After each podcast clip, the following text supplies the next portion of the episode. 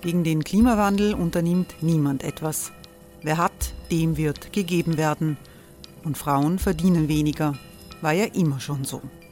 Man ärgert sich und macht weiter. Was aber, wenn nicht? Wir haben eine Idee. Die Falter Arena macht die Bühne frei für Menschen und Projekte, die das Land verändern. Mein Name ist Eva Konzett.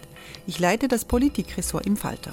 Und am Sonntag, den 26. Mai, veranstalten wir im Wiener Stadtsaal die nächste Falter Arena. Mit dabei unter anderem der ehemalige Politiker und Neosänger Matthias Strolz, Theresa Imre von Markter, Sonja Jöchtel von Love Politics oder Kari Ochsner von Ochsner Wärmepumpen. Machen statt jammern. Wir schauen uns an, wie das funktionieren kann. Kommen auch Sie vorbei. Alle Informationen und Tickets finden Sie unter falter.at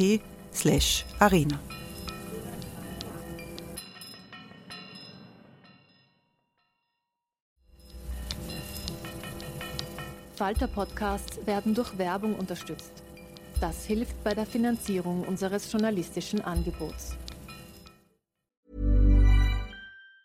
Ever catch yourself eating the same flavorless dinner three days in a row?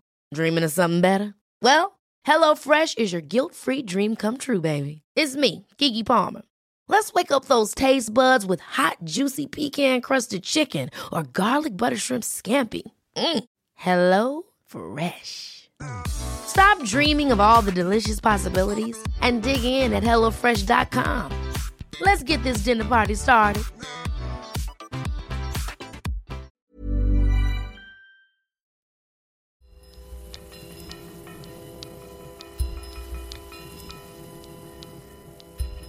Herzlich willkommen, liebe Zuhörerinnen und Zuhörer, bei der 87. Folge von Schäuber fragt nach. Stellen Sie sich vor, die Regierung eines Landes will ein Gesetz gegen Alkohol am Steuer beschließen. Nach jahrelangen zähen Verhandlungen einigt man sich auf einen Gesetzesentwurf, in dem diese Absicht bekräftigt wird. Allerdings fehlt ein wesentlicher Punkt in dem Gesetz, nämlich die Festlegung einer Promillegrenze. Wenn Sie jetzt sagen, na komm, das ist zu absurd. Solchen Unfug kann es bestenfalls in einer aktualisierten Version des Märchens von den Schildbürgern geben. Dann muss ich leider antworten, vergleichbaren Unfug gibt es im Österreich von 2023. Und es wirkt tatsächlich wie ein Schildbürgerstreich auf Regierungsebene.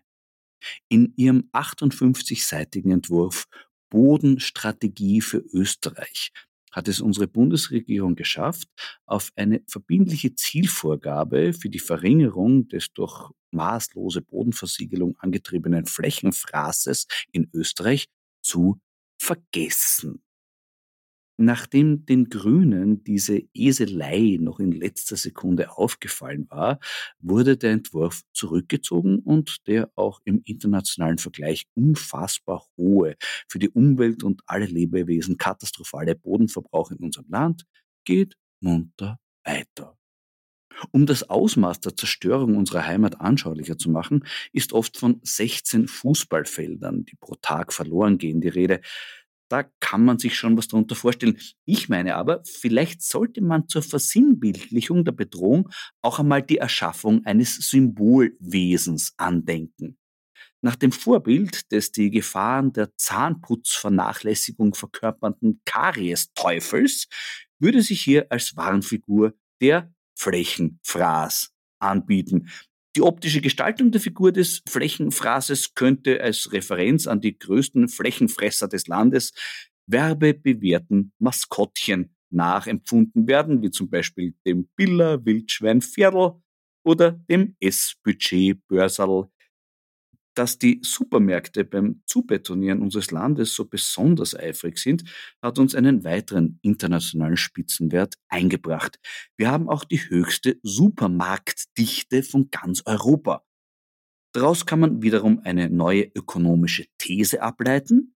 Das Höchstmaß von Marktversagen heißt bei uns Supermarkt.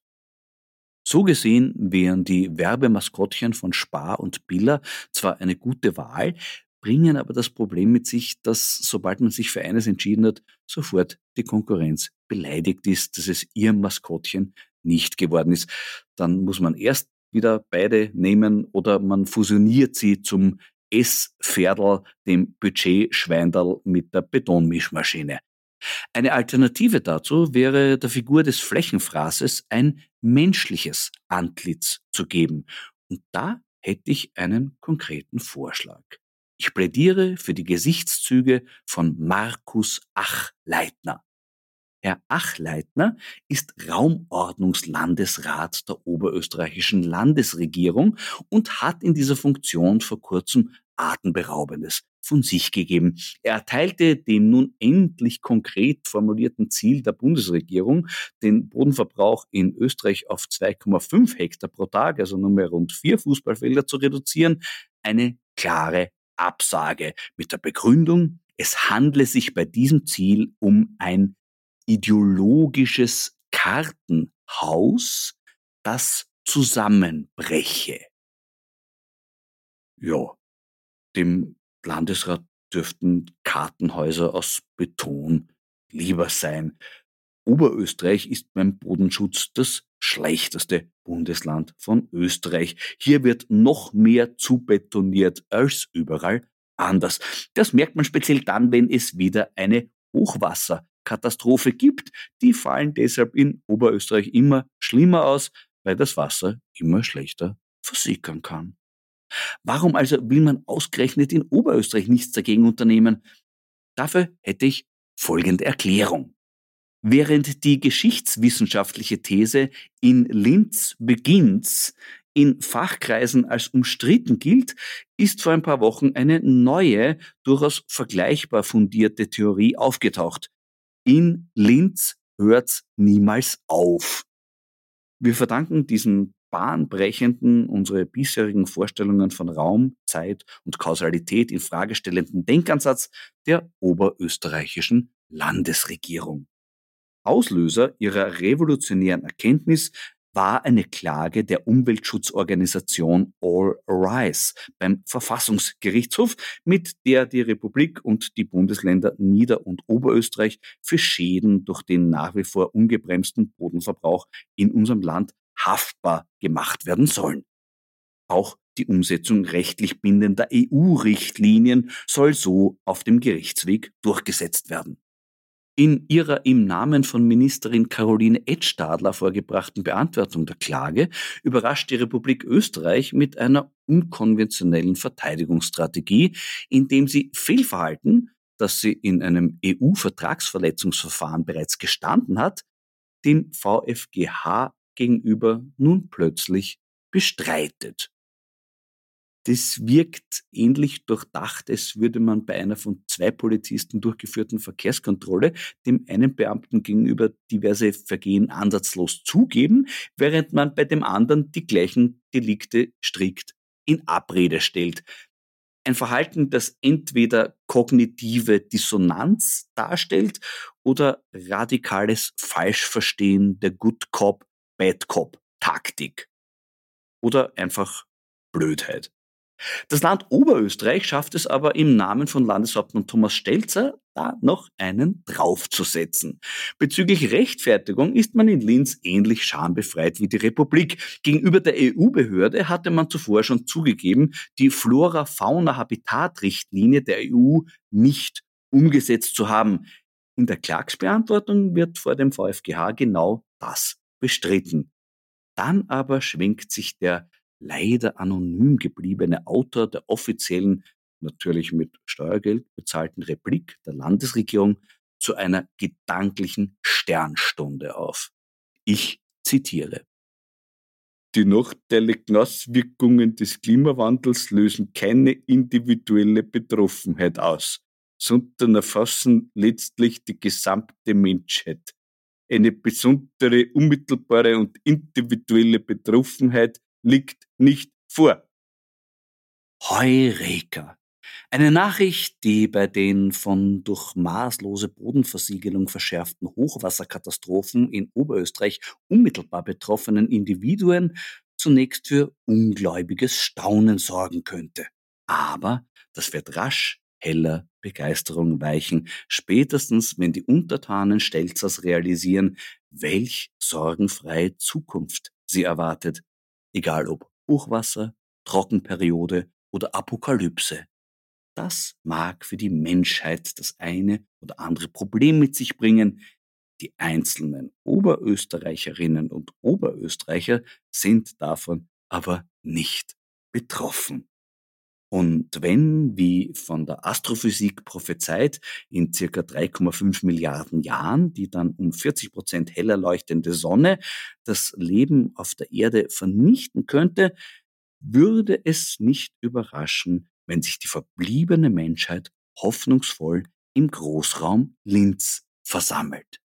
Zu einem Problem könnte dann aber die Versorgungslage werden, Laut einer Studie des Instituts für Wirtschaftsforschung sind in Österreich zwischen 1999 und 2020 72.000 Hektar Agrarfläche verbaut worden, wodurch heute um rund 5% weniger Lebensmittel angebaut werden können, während gleichzeitig die Bevölkerung um 11% gewachsen ist. WIFO-Chef Gabriel Felbermeier sagt dazu, dass ungezügelter Bodenverbrauch nicht nur ein Problem für die Umwelt ist, sondern auch hohe Kosten für die Volkswirtschaft verursacht. Nichts dagegen zu tun sorgt also dafür, dass uns nicht nur buchstäblich bei Hochwasserkatastrophen, sondern auch im übertragenen wirtschaftlichen Sinn das Wasser bis zum Hals stehen wird. Den Gedanken, dass der Klimawandel keine individuelle Betroffenheit auslöst, könnte man dann natürlich auch auf künftige Wirtschafts- und Versorgungskrisen anwenden, möglich aber auch, dass sich aus ihm eine ganz globale Schlussfolgerung extrahieren lässt, nämlich realitätsverweigernde Idiotien der oberösterreichischen Landesregierung lösen nicht nur individuelle Betroffenheit aus, sondern erfassen letztlich die gesamte Menschheit. Eine besondere, unmittelbare und individuelle Betroffenheit liegt jetzt bei mir vor, wenn ich an diesem Glas Wein rieche.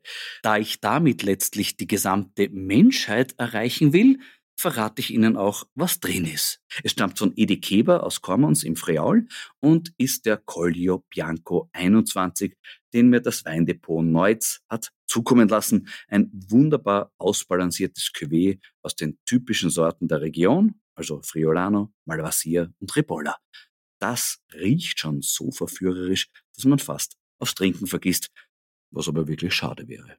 Deshalb Prost! Wirklich schade ist auch, dass ich das für diese Folge angekündigte Gespräch mit Vizekanzler Werner Kogler um zwei Wochen verschieben muss. Aber ich habe zum Glück einen mehr als würdigen Ersatz gefunden. Es ist die Wirtschaftsexpertin von Greenpeace Österreich und Mitinitiatorin des Antikorruptionsvolksbegehrens, Ursula Bittner. Grüß dich, Ursula. Hallo. 2022 sind in Österreich insgesamt 5368 Hektar Felder, Wiesen, Weiden und Weingärten verloren gegangen. Die größten Verlierer dieser Verbauung sind landwirtschaftliche Flächen. In den letzten 40 Jahren haben wir eine landwirtschaftliche Fläche so groß wie das Burgenland verloren. Zwei Drittel davon fielen Baggerschaufeln zum Opfer. Welche Gefahren birgt diese Entwicklung für die Zukunft unseres Landes? Ja, also der Bodenverbrauch ist wirklich einer der größten Gefahren, ähm, die wir derzeit haben. Und Österreich ist ja leider hier wirklich Spitzenreiter in der Europäischen Union in der Versiegelung und Verbauung unserer Böden. Ähm, die Folgen, die wir haben durch diese sehr starke, für diesen sehr hohen Bodenverbrauch, ist einerseits, dass eben so Unwetterüberschwemmungen, die wir gerade auch den Sommer ähm, erlebt haben, einfach zu massiven Überflutungen und Überschwemmungen führen. Also Regenwetter, ähm, Stürme ähm, einfach massive Folgen haben. Man muss sich vorstellen, ein Hektar Boden ähm, kann 15.000 Badewannen aufsaugen. Und wenn wir diesen Boden nicht mehr haben, dann kann dieses Wasser auch nicht gespeichert werden, logisch auf einem Beton. Ähm, zum Zweiten ist der Boden eigentlich einer der wichtigsten Verbündete im Kampf gegen die Klimakrise, weil wissen wir auch jeder von uns selber, ähm, Beton erhitzt, also in Städten, auf Dorfplätzen. Es wird einfach wärmer. Und zum anderen ist auch der Boden neben dem Meer ähm, der zweitgrößte CO2-Speicher, den wir haben. Dann nicht zuletzt ist es auch ein, ein Verbündeter im Kampf gegen die Artenkrise, beziehungsweise die Zerstörung des Bodens führt halt zu einem massiven Verlust der Arten, 25 Prozent aller Organismen leben auch im Boden. Und damit, muss man auch sagen, ist der Boden für unsere Ernährungssicherheit und unser Trinkwasser enorm wichtig. Ähm, wie du es angesprochen hast, eben wenn wir landwirtschaftliche Fläche verlieren, verlieren wir damit eben auch ähm, unsere Lebensmittel, unsere Nahrungsmittel, die, ähm, wo es doch sehr wichtig ist, dass wir auch ähm, uns selbst versorgen können. Und nicht zuletzt ähm, gibt es auch noch ein ökonomisches Thema, weil der Schutz unserer Böden auch einen sehr hohen ökonomischen Wert hat. Hier hat der Rechnungshof und das WIFO errechnet, dass ähm, wenn wir nicht auf unsere Ernährungssicherheit Acht geben und auch wenn wir die Schäden für Unwetter bezahlen müssen, das insgesamt viel teurer ist, als wenn wir eine vernünftige Bodenstrategie fahren und einen vernünftigen Bodenschutz damit haben. Das ist eine, eine, ganze Kette von Problemen, die sich da vor uns auftun. Ich habe das Gefühl, das Problem Bodenfraß ist endlich in einer breiteren Öffentlichkeit angekommen. Es bekommen mehr Leute mit, wie schlimm das ist. Äh, warum steht Österreich im internationalen Vergleich bei diesem Thema so besonders schlecht da? Ja, also wir haben tatsächlich, ähm, sind wir wirklich hier international und europaweit Spitzenreiter. Auch im Vergleich jetzt zu unseren direkten Nachbarn Deutschland und der Schweiz haben wir einen doppelt so hohen ähm, Bodenverbrauch.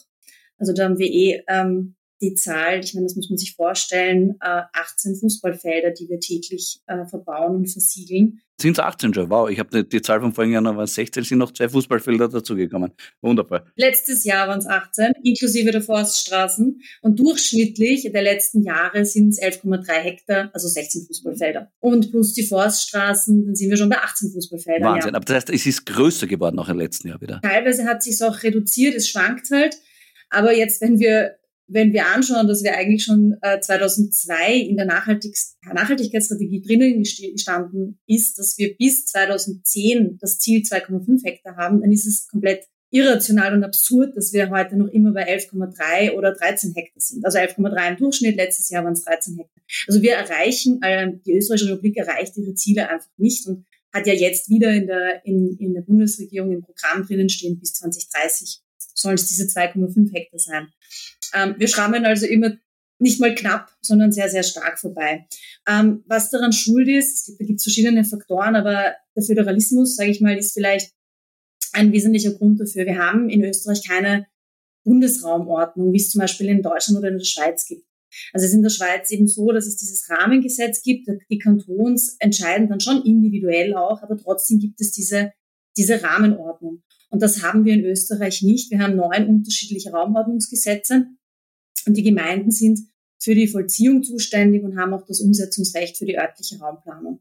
Ähm, da, wo, der, wo die Bundesregierung oder wo der Bund ein Mitspracherecht hat bzw. entscheidet, ist sowas wie Verkehr, also Bau von Autobahnen oder Forstgesetz, Wasserrechtsgesetz, das, das schrammt alles auch die Raumplanung. Aber im Prinzip die große Macht, die große Entscheidung liegt bei den Ländern selber. Und hier gibt's keine große Bereitschaft, wenn ich so ausdrücken darf, ein, ein Ziel zu verankern, ein verbindliches Ziel von diesen 2,5 Hektar, was so wichtig wäre, dass wir das hätten, sondern es möchte, man möchte halt einfach weiter verbauen und versiegeln, wie es halt derzeit durchgeführt wird. Zu den fleißigsten Bodenversieglern gehören die Supermärkte. Und auch da hat Österreich seit Jahren absolute Spitzenwerte im europäischen Vergleich. Hast du als Wirtschaftsexpertin dafür eine Erklärung? Ja, wir sind auch hier, äh, wie du sagst, im europäischen Spitzenfeld. Wir haben 1,6 Quadratmeter äh, Verkaufsfläche pro Kopf. Also das ist echt eine sehr intensive, eine sehr, sehr große Dichte. Ähm, der Bau von, von Shopping-Tempeln und Gewerbeparks hat sich tatsächlich verdoppelt seit 2000. Ähm, da gibt's auch von, von der ähm, ÖRAG, also der österreichischen Raum, ähm, Raumordnungskonferenz, die Empfehlung, wirklich hier auch wieder Ortskerne bzw. Stadtkerne zu beleben. Ähm, was ist der Grund dafür? Ähm, ein Grund kann natürlich schon auch die Kommunalsteuer sein. Das heißt, es gibt durch diese, durch diese Vorgabe, dass eben Steuern bezahlt werden pro Arbeitnehmer, die dann an die Gemeinde abgeliefert wird, ein Interesse der Gemeinden, dass es dort eben die Unternehmen sich auch ansiedeln. Das heißt, eine Lösung auch davon, ein bisschen das zu reduzieren, wäre, dass man sagt, man macht das überregional und man bindet auch diese Steuer an die Bewohner und nicht an die, an die Arbeitnehmer. Ähm, ein, eine weitere Folge diese auch das hat, dass wir so viele große Supermärkte haben und teilweise auch aus Umweltperspektive total irrational sind, weil wir dann einstöckige Blöcke dort haben mit Parkplätzen, die sehr viel Fläche brauchen, aber nicht zuletzt ähm, hat man dann auch davon gesprochen, dass dadurch vielleicht auch die, die Lebensmittelpreise höher sind als in anderen Ländern weil es einfach sehr großspielige, sehr große Gebäude sind. Du hast das gleich angesprochen vorhin. Also es werden ja gleichzeitig müssen die Geschäfte im Ort schließen und die Ortskerne veröden komplett. Äh, das kann doch den lokalen Bürgermeistern nicht wurscht sein, oder? Ja, ich glaube, da tut sich jetzt schon auch ein bisschen was. Also nicht zuletzt auch diese Empfehlung von der Euroc, aber grundsätzlich gibt es da jetzt auch schon Maßnahmen oder Versuche, dass man die Ortskerne wieder belebt, weil das natürlich, ich meine, wir kennen es eh selber, wenn man durch solche Orte in Österreich fährt, man hat dann den, den Ortskern, der ist total ausgestorben und dann gibt es irgendwo am Rand ein, ein Geschäft nach dem anderen, wo alle auch nur mit dem Auto hinfahren, Parkplätze äh, versiegelt sind, ähm, kann eigentlich nicht im Interesse sein, ja. Aber es, ich hoffe, dass es sich jetzt auch in, den, in der nächsten Zeit da auch eine gewisse Wandlung gibt, dass man wieder versucht, diese Ortskerne zu beleben, mehr wieder auch zu Fuß zu gehen und dass man vom Bäcker zum Supermarkt geht und zur Apotheke und nicht äh, mit dem Auto alles abfahrt. Wo vom Land kommst du her? Eigentlich komme ich aus Wien, aber ich habe, äh, wir haben so, eh, wie, wie, viele in Österreich, äh, sind wir zur Hälfte eigentlich ähm, aufgewachsen in Niederösterreich. Es ist Oberzell, heißt das. Das kennt man jetzt vielleicht nicht. Das ist in der Nähe von Großweikersdorf und Hollerbrunn. Und da sieht man das auch sehr. Also gerade in Großweikersdorf gibt es einen, einen Ortskern, der eigentlich so gut wie gar nicht mehr belebt ist. Und dann gibt es weiter weg mit dem Auto, fahrt man da so fünf Minuten. Ähm, einen, einen Supermarkt und ein Geschäft nach dem anderen. Äh, Kritik an der Standortstrategie der Supermärkte liest man in heimischen Medien nicht allzu oft. Das liegt vielleicht auch daran, dass diese Medien sehr auf Spar- und Billa-Inserate angewiesen sind. Bei manchen Zeitungen kommen bis zu 40 Prozent des Inseratenvolumens von den Supermärkten. Wie kann man der Kommunikationsmacht dieser Konzerne etwas entgegenhalten? Eine gute Frage, ja. Ähm, ich denke mal, ein wesentlicher Punkt ist, ähm, da sind wir jetzt in einem ganz anderen Thema, ist natürlich ähm, die, die Förderung von Medien und die Sicherung von unabhängigen Medien. Das, was ja auch ähm, das Antikorruptions-, Rechtsstaat- und Antikorruptionsvolksbegehren gefordert hat, dass man hier eine, eine plausible und ähm, ordentliche, nach, nach ähm, objektiven Kriterien äh, verfasste Medienförderung schafft und dass Medien nicht abhängig sind von Inseraten, sondern mehr von Förderungen. Ähm, und hier das sicherstellen, dass man dann auch einen unabhängigen Journalismus ähm, fahren kann.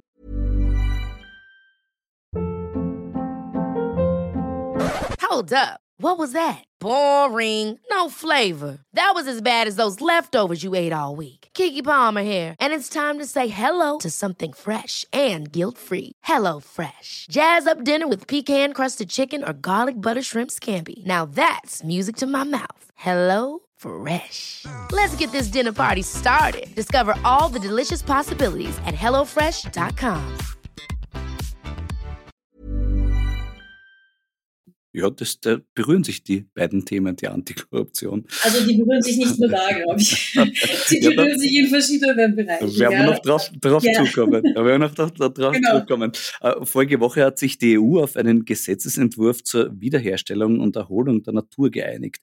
Wie gut ist dieser Entwurf? Ja, der ist, im, also es ist so, dass ursprünglich, der ursprüngliche Entwurf eigentlich sehr fortschrittlich war. Also das war auch ähm, der Umweltorganisationen eine große Freude, dass es überhaupt zu diesem ähm, Gesetz kommen soll, zu diesem äh, Nature Restoration Law.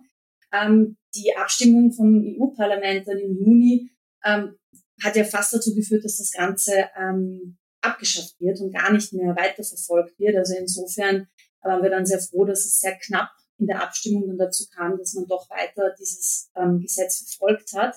Ähm, kam dann aber mit einer sehr großen Verbesserung ähm, raus. Also da wurden dann äh, landwirtschaftliche Flächen rausgenommen, Moore rausgenommen, Feuchtgebiete. Also es war dann schon, ähm, wo wir uns gedacht haben, okay, dann im Prinzip ist da nichts mehr drinnen, was es wirklich brauchen würde zu schützen. Ähm, also es war dann wirklich eine große Gefahr, dass man zum Beispiel sagt, man, man fokussiert sich nur auf die Restaurierung von Natura 2000 die ja sowieso schon geschützt sind. Jetzt ist es so, dass eben dieser, dieser dritte Trilog äh, fertig ist und es gibt jetzt hier dieses neue Verhandlungspapier.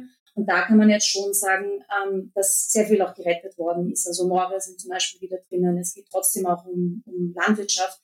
Aber es sind nach wie vor ein paar Schlupflöcher drinnen. Also es, ähm, es ist nach wie vor so, dass es sowas wie also Emergency, Emergency Breaks gibt oder Ausnahmen gibt, wo man dann halt auch nie genau weiß, und das wird man jetzt auch noch abwarten müssen, wie wird das dann ausgelegt, ab wann kann ich jetzt eine Ausnahme beantragen. Das heißt, ich schütze dann etwas, ähm, oder renaturiert was und dann kann ich mit irgendwelchen Begründungen sagen, dass ich es dann doch nicht schütze. Und da ist eine große Gefahr, dass es halt dann ein Papiertiger ist, anstatt dass es wirklich dann den Boden zum Beispiel schützt oder renaturiert. Wie hat sich Österreich bei den Verhandlungen zu diesem Entwurf verhalten? Also die Bundesländer waren da schon kritisch, ähm, weil man Bedenken hatte, dass ähm, sehr viel geschützt wird und nicht mehr verwendet werden kann, was man eben verwenden möchte, sei es für Landwirtschaft oder für andere, ähm, für andere Bereiche. Hier war es total wichtig, dass wir als Österreich schon eigentlich eine eigentlich progressiv ähm, vorgehen müssen und sagen müssen, Umweltschutz ist uns wichtig und vor allem dieser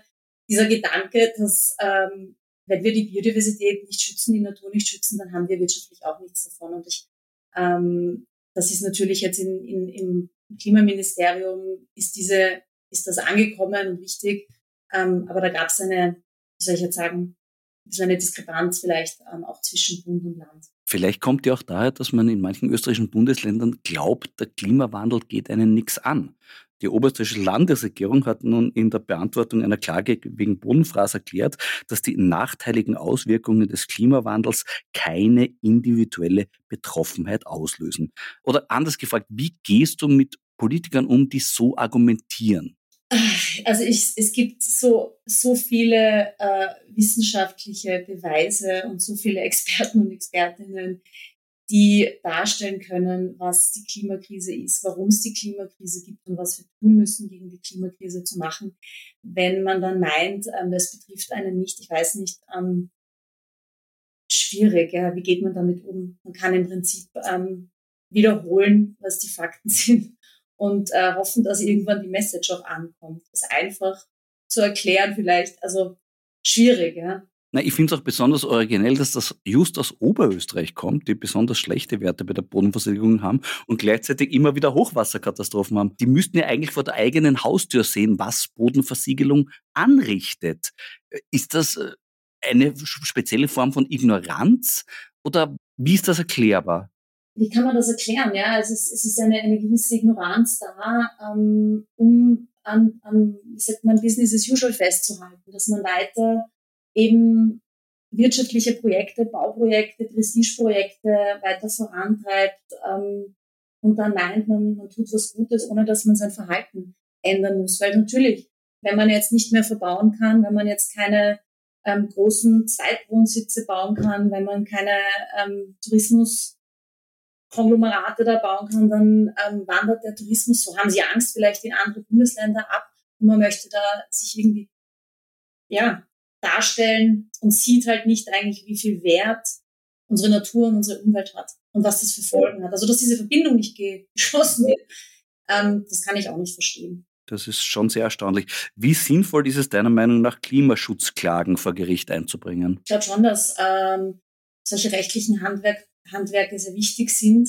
ähm, dass man ähm, die Möglichkeit hat, mit, mit unseren juristischen ähm, Werkzeugen hier einzufordern, was es braucht, um die Klimakrise aufzuhalten. Und wenn das eine Klage ist, dann ist das eine Klage. Also Klagen sind ja auch gut dazu, dass man vielleicht anstößt, dass neue Gesetze verabschiedet werden. Also man, man sollte ja auch, ähm, natürlich kann man jetzt nur das Gesetz einklagen, aber es kann ja auch zu einem Diskurs kommen, zu einem gesellschaftlichen Diskurs, sich zu hinterfragen, was braucht es denn eigentlich sogar vielleicht für neue Gesetze, weil wir ja jetzt eben in dieser Klimakrise sind, weil wir jetzt in der Artenkrise sind ähm, sind vielleicht gewisse Instrumente, die wir heute haben, gar nicht mehr passend. Und hier kann vielleicht auch eine Klimaklage dazu führen, da das auch zu überdenken. Jetzt nicht unmittelbar, die Klimaklage klagt etwas ein, was gesetzlich da ist, aber ich meine jetzt im, im Diskurs, im gesellschaftlichen, politischen Diskurs. Wenn man sich fragt, warum es überhaupt Widerstand gegen Regulierung bei der Bodenversiegelung gibt, landet man rasch bei der Angst vor Machtverlust. Viele Bürgermeister wollen auch in Zukunft die Möglichkeit haben,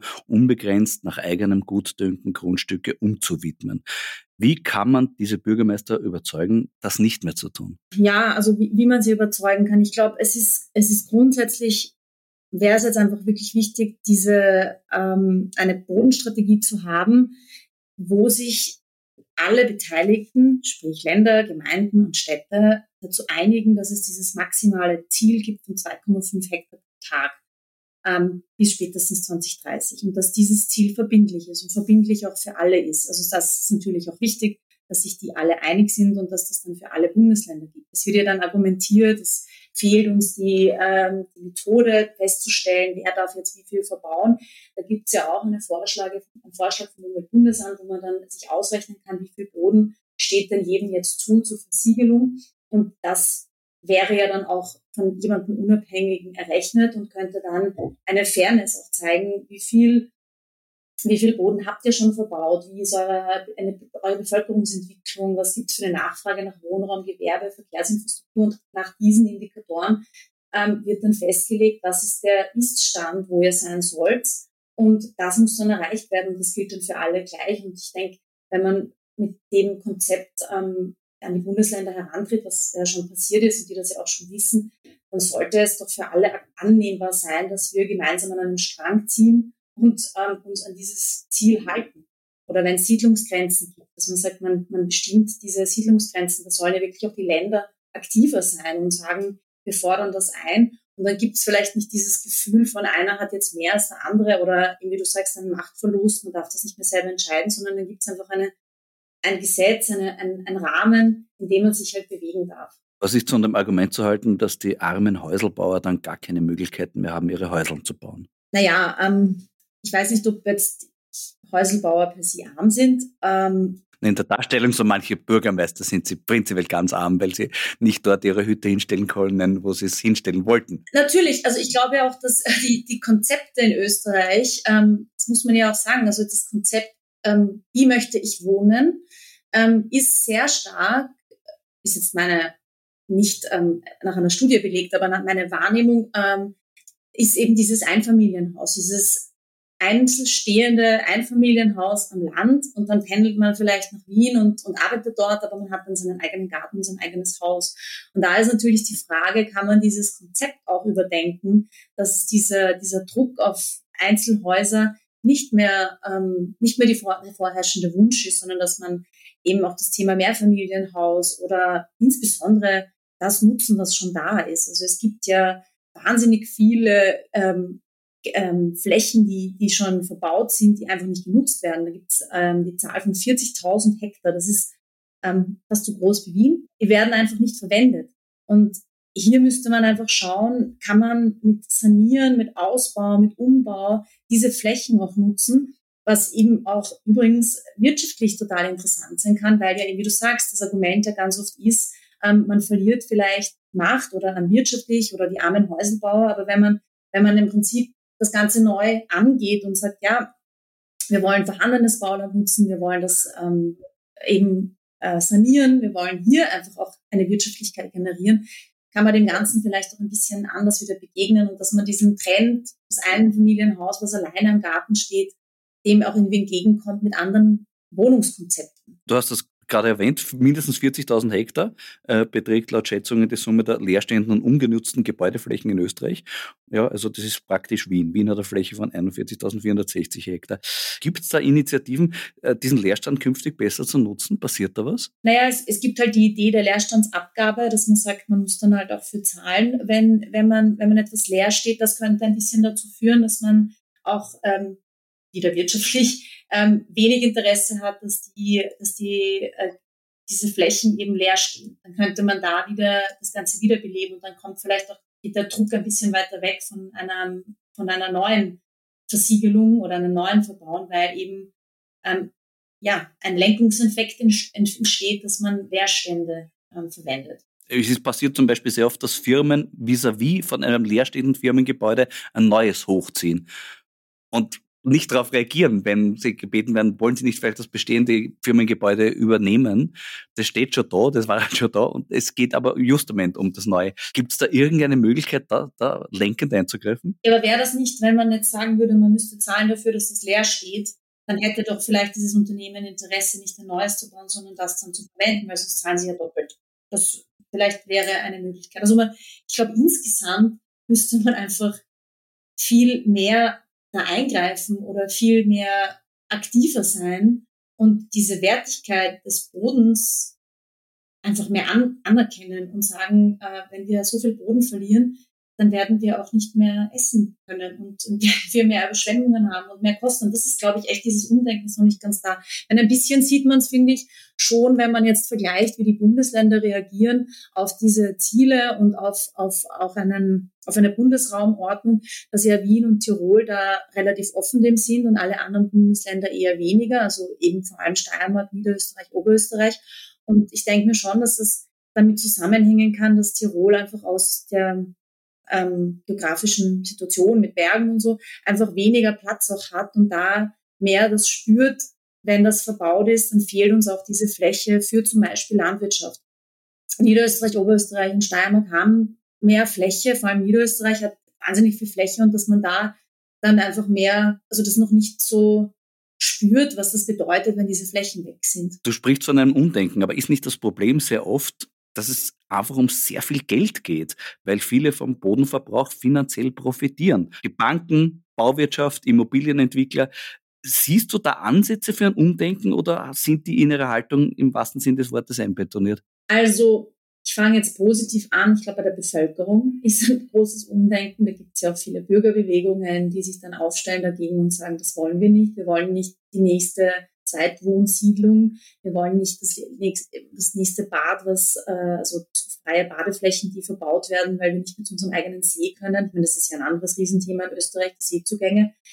Ähm, bei der Politik selber ähm, gibt es sicher einige, die das erkannt haben ähm, und dagegen auch ankämpfen, aber ich glaube, sehr viele, leider noch sehr viele an, an den Positionen sitzenden Menschen ähm, haben da noch äh, relativ wenig Umdenken. Sieht man ja jetzt auch bei den Verhandlungen der österreichischen Raumordnungskonferenz, dass da einfach zu keiner Einigung kommt und dass es ähm, ja noch immer verhandelt wird, ähm, die Arbeitsgruppen diskutieren und der Gemeindebund sich querlegt und viele Bundesländer ähm, hier dieses Ziel zu verankern.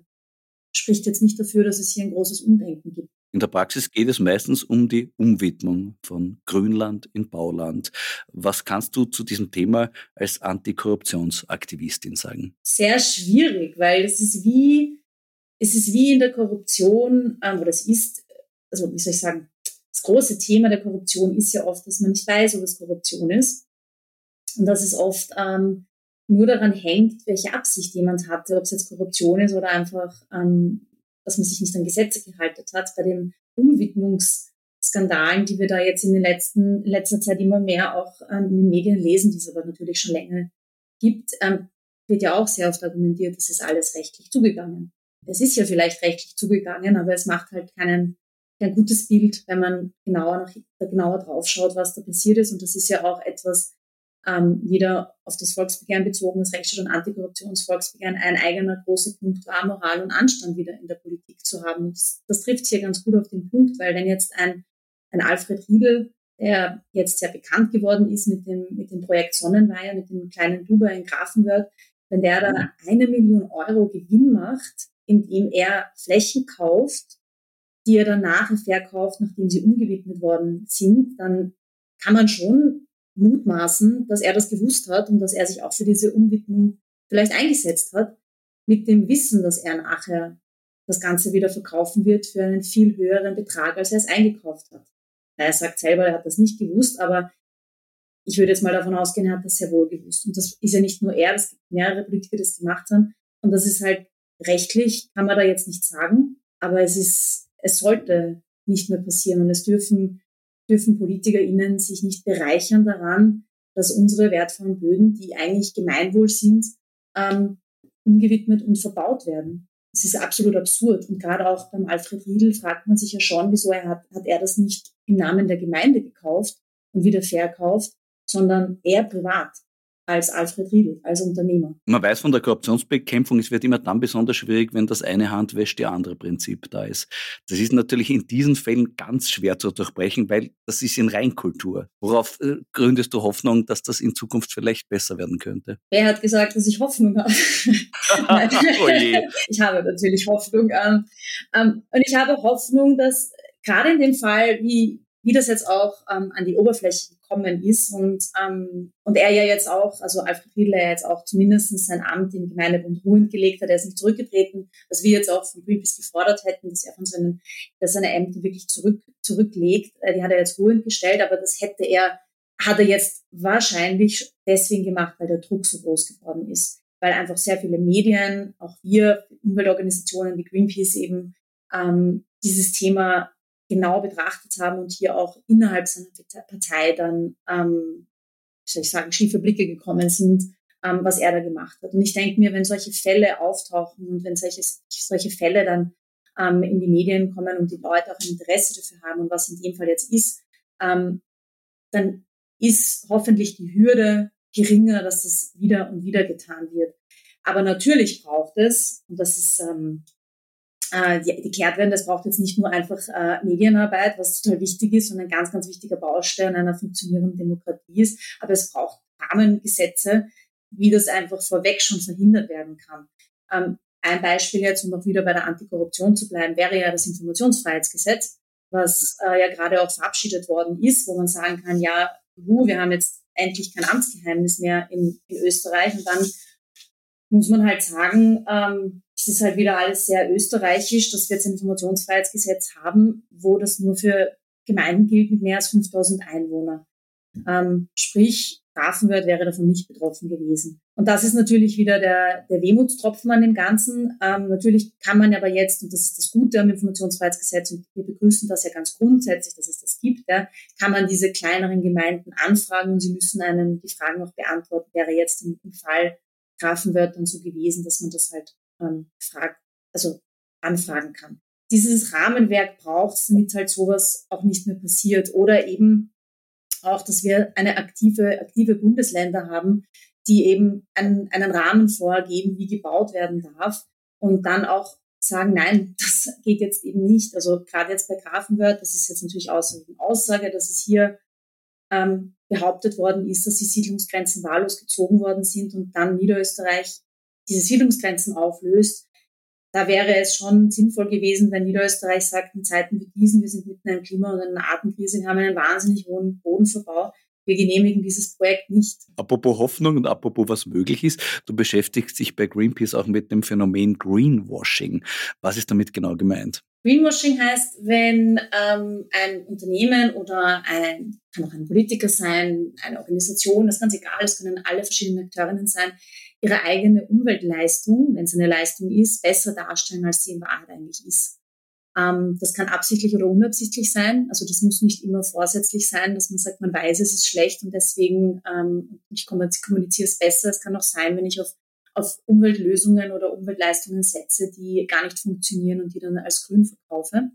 Und das reicht von kleinen Flunkereien bis wirklich großen Betrügereien. Also das ist ähm, kann, hat eine sehr große Schattierung und ist sehr gefährlich. Ähm, das ist, glaube ich, vielen noch gar nicht bewusst. Es wird noch ein bisschen so wie so eine Flunkerei behandelt oder wie eine, ähm, so ein Kavaliersdelikt, hat halt jemand ein bisschen sich grüner dargestellt, aber man darf halt nicht vergessen, dass durch äh, Greenwashing wir richtige Klimalösungen oder richtige Maßnahmen, um die Klimakrise und die Artenkrise aufzuhalten, entweder komplett verhindern oder maximal verzögern.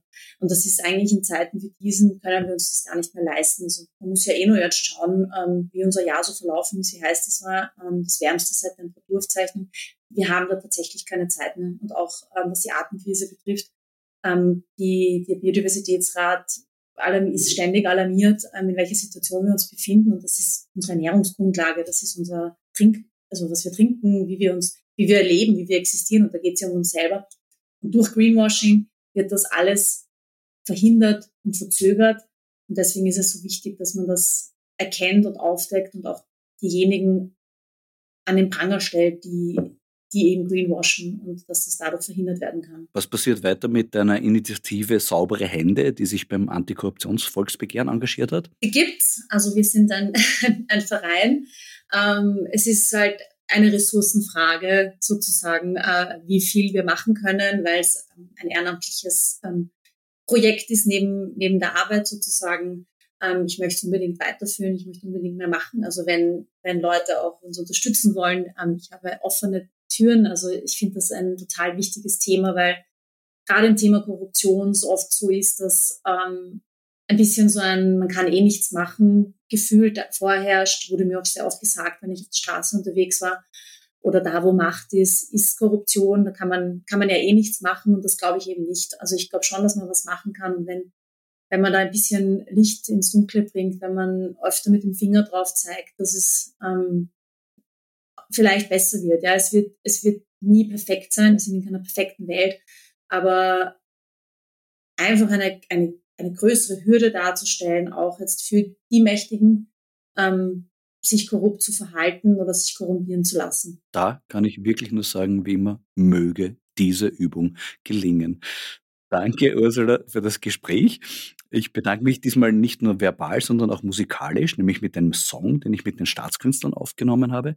Ich glaube, du kennst den, hast du ihn schon gehört? Na klar. Gefällt er dir? Ist sehr, sehr super und ich muss auch sagen, ich finde das ganz großartig, wenn Künstlerinnen und Künstler sich für solche Themen beschäftigen, weil das wahnsinnig wichtig ist, ähm, einfach auf ein, in, ein, in eine Gruppe von Menschen zu bringen, die sich vielleicht sogar mit dem Thema nicht beschäftigt hätten. Also ich finde sowas immer ganz toll. Ach fein, dann freue ich mich extra und freue mich, dass du es übermorgen dann live auf der Bühne sehen wirst in unserem Programm. Es ist ein Lied zur Bodenlage der Nation. Es trägt den Titel Bodenlose Gemeinheit.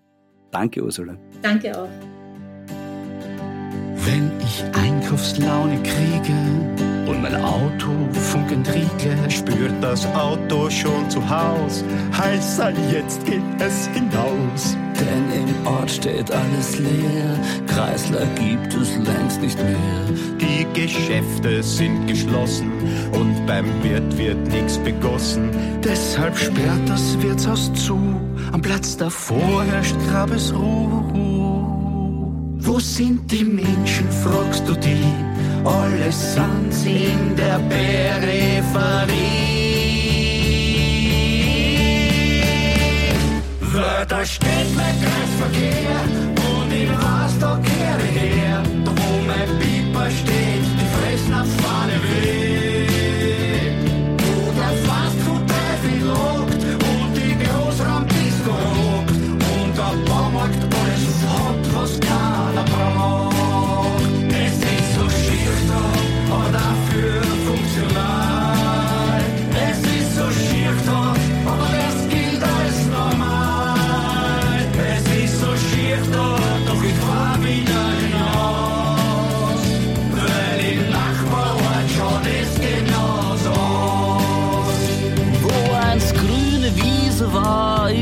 der Parkplatz jetzt vom Spar. Vis-à-vis baut mit dem Biller schon der nächste Wiesenkiller. Früher gab es hier noch Felder, gesunden Boden, sogar Wälder.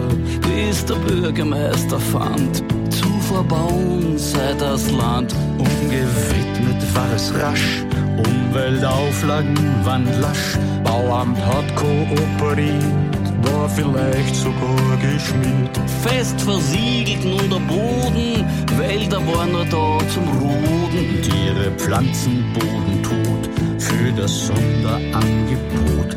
Die Gemeinheit ist sehr groß, sie ist wahrlich bodenlos. Wo sind die Menschen, fragst du die? Alle sind in der Peripherie.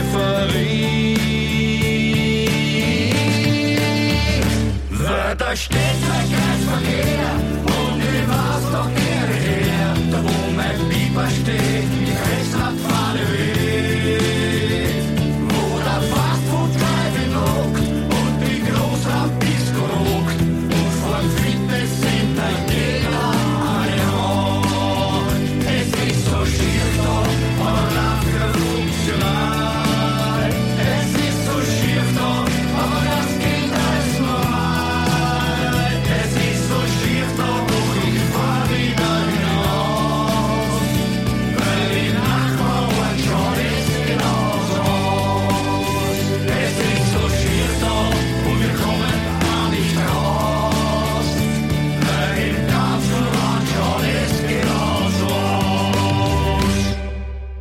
zu diesem Thema gibt's im neuen Programm der Staatskünstler, derzeit im Wiener Rabenhof und dazwischen auf Tour in ganz Österreich zu sehen.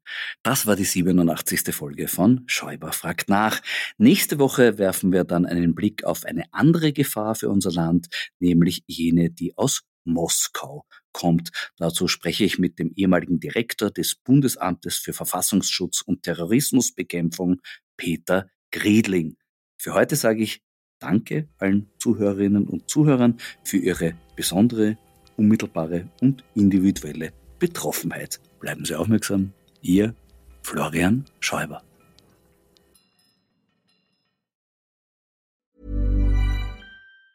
Ever catch yourself eating the same flavorless dinner three days in a row? Dreaming of something better? Well, HelloFresh is your guilt-free dream come true, baby. It's me, Kiki Palmer. Let's wake up those taste buds with hot, juicy pecan crusted chicken or garlic butter shrimp scampi. Mm. Hello Fresh. Stop dreaming of all the delicious possibilities and dig in at HelloFresh.com. Let's get this dinner party started.